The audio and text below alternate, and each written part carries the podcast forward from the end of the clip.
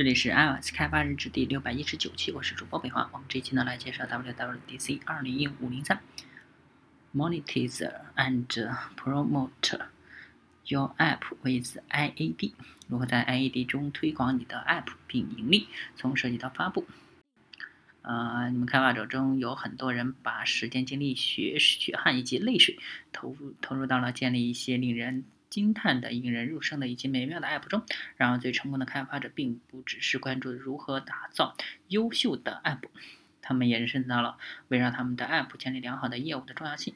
而那正是我们今天在这里跟你讨论的话题。我叫卡洛邓，啊，我的同事呢沙上课去德克。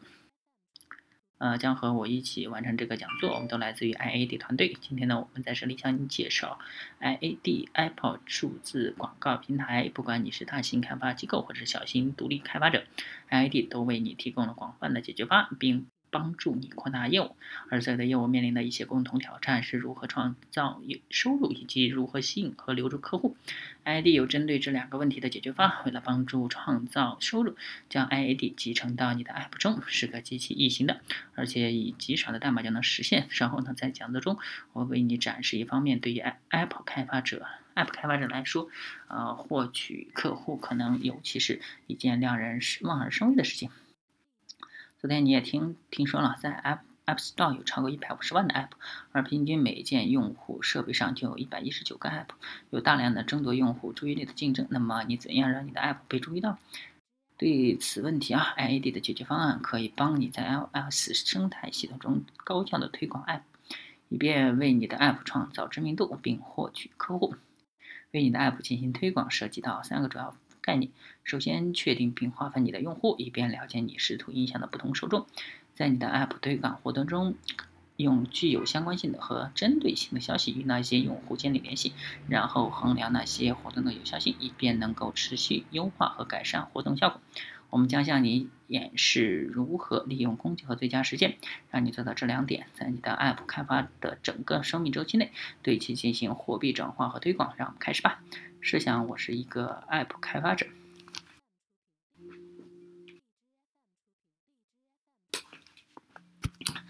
我在 App Store 里有几个 App，而且我正打算发布一下下一个伟大的 App，名为 Lightroot。Lightroot 是一个最新的照相 App，它有一些极为特殊的滤镜，在其他任何地方都没有。它将是一款免费 App，让用户能够使用那样的一些滤镜，而 App 内置的购买功能让用户能够获得。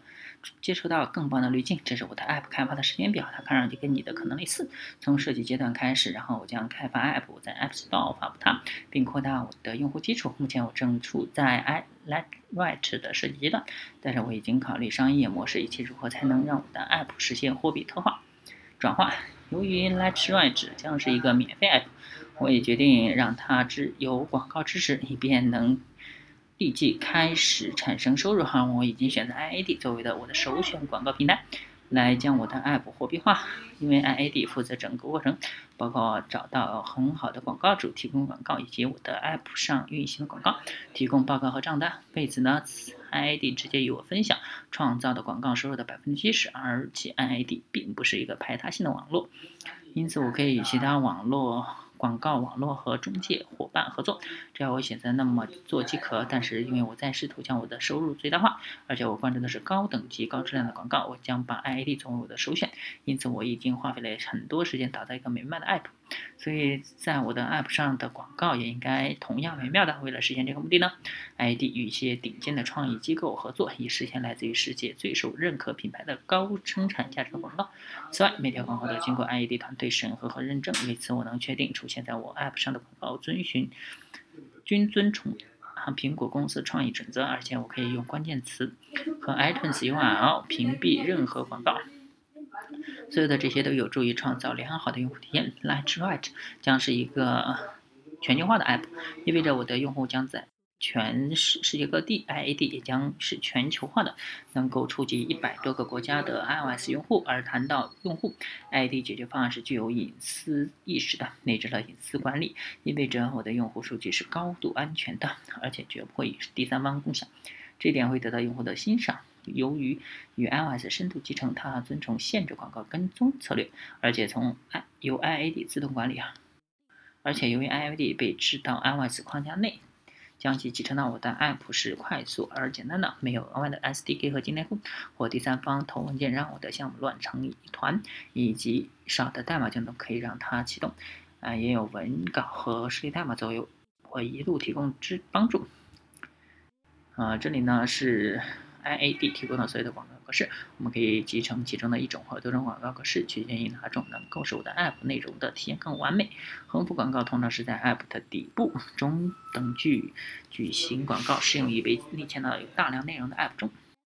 前置是视频广告。最适合主要提供视频的 App，而插播式的广告适用于良好逻辑过渡的 App，比如在游戏中，当用户等级提升的时候，而作为即将推出的特性，ID 将支持前置式视频广告，它是另一个帮助进一步提升我的 App 的货币化水平的途径。现在让我们来看一下如何将 ID 提升到我们的 LightRight App 内。对，Lightrite 将在图库屏幕加入横屏。横幅广告，并在每隔两三分钟用户分享后加入一个插播式广告。对于横幅广告，我们需要连接到 iAd 框架并导入 iAd 库，将其成为我的项目的一部分。然后我将需要配置视图空间，以至于不管我希望让横幅广告出现在哪里，我都将把 Can Display Banner Ads 设为 True。进行此设置的一个好处是，在 View Did Load 回调中，将 iAd 将负责处理视图，以便让横幅广告以动画形式出现在屏幕上，并相应的让我的内容框架发生折叠。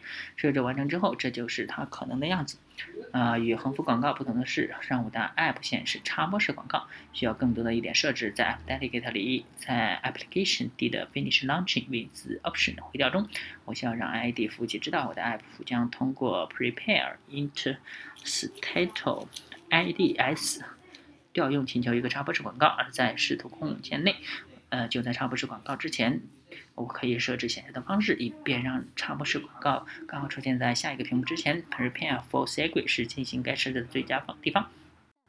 iAd 让这个工作变得简单。我所做的不过是将插播式广告显示策略设置为自动，啊，这让 iAd 在视图空间内显示插播式广告。当我完成设置后，我就会看到它是会是这个样子。我已经向你展示了如何集成横幅和插播式广告，但是集成。其他格式的广告也同样简单，而 iAd 有一些工具让我对集成效果进行测试，因此我能确保在发布之前我已经正确的执行了所有的操作。对于你们中的一些人，在这个阶段仍可能有一些 App 开开发工作，但是既然我已经花早期花时间将 iAd 整合到我的 App 啊开发周期内，所以我不必担心日后回来再继续开发工作了。而且一旦我发布了 App，就可以开始创。到年收入了。那么现在我已经发布了 Let's Write，他们前就在 App Store 中，用户正在下载和使用这个 App。而且基于刚才我为大家展示的集成操作，广告也正在加其中运作运行。这里是一个横幅广告，是一个插播式广告的例子。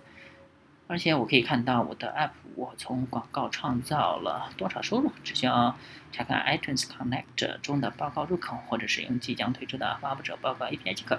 因为我已经在早期投入精力将 ID 集成到了我开发周期内，它已经在产生回报。现在让我们看一下如何进行其他聪明的，将会扩大我的 App 安装基础的投入。那么我将通过在 App 中展示广告而获得稳定的收入。你们中的一些不会选择以这种方式将你的 App 货币化，这也是没问题的。然而，你们多数人关心的是推动用户下载以及对你的 App 的使用。而为了达到这目标呢？目标，你需要积极投入精力推广你的 App，这也是我在 Lightwrite 上将要做的。啊，我的成长策策略呃战略的一部分是。将我通过 App 中展示广告赚取的一些收入，重新投入到市场营销活动中来推广 Lightreach，以便扩大我的用户基础。随着更多的人发现、下载并使用我的 App，啊，也会有更多的人接受到我的 App 中的广告，这将进一步的提高货币化的程度，而这也将创造一个持续的循环。因此，我既可以进行货币化，也可以进行推广。但是经验表明，当我两者都做的话，会是最成功的。刚才我们谈到了如何使用 iAd 进行货币化，现在我们来谈谈如何使用 iAd 对我的 App 进行推广并驱动增长。我的 Lightwrite 推广计划分为两个方向。首先，我需要获取新的用户，因为 App Store 里有超过一百五十万的 App，我需要某种途径让我的 App 脱颖而出，被人发现。为此呢，我将积极推广 Lightwrite，并为我的 App 创造知名度。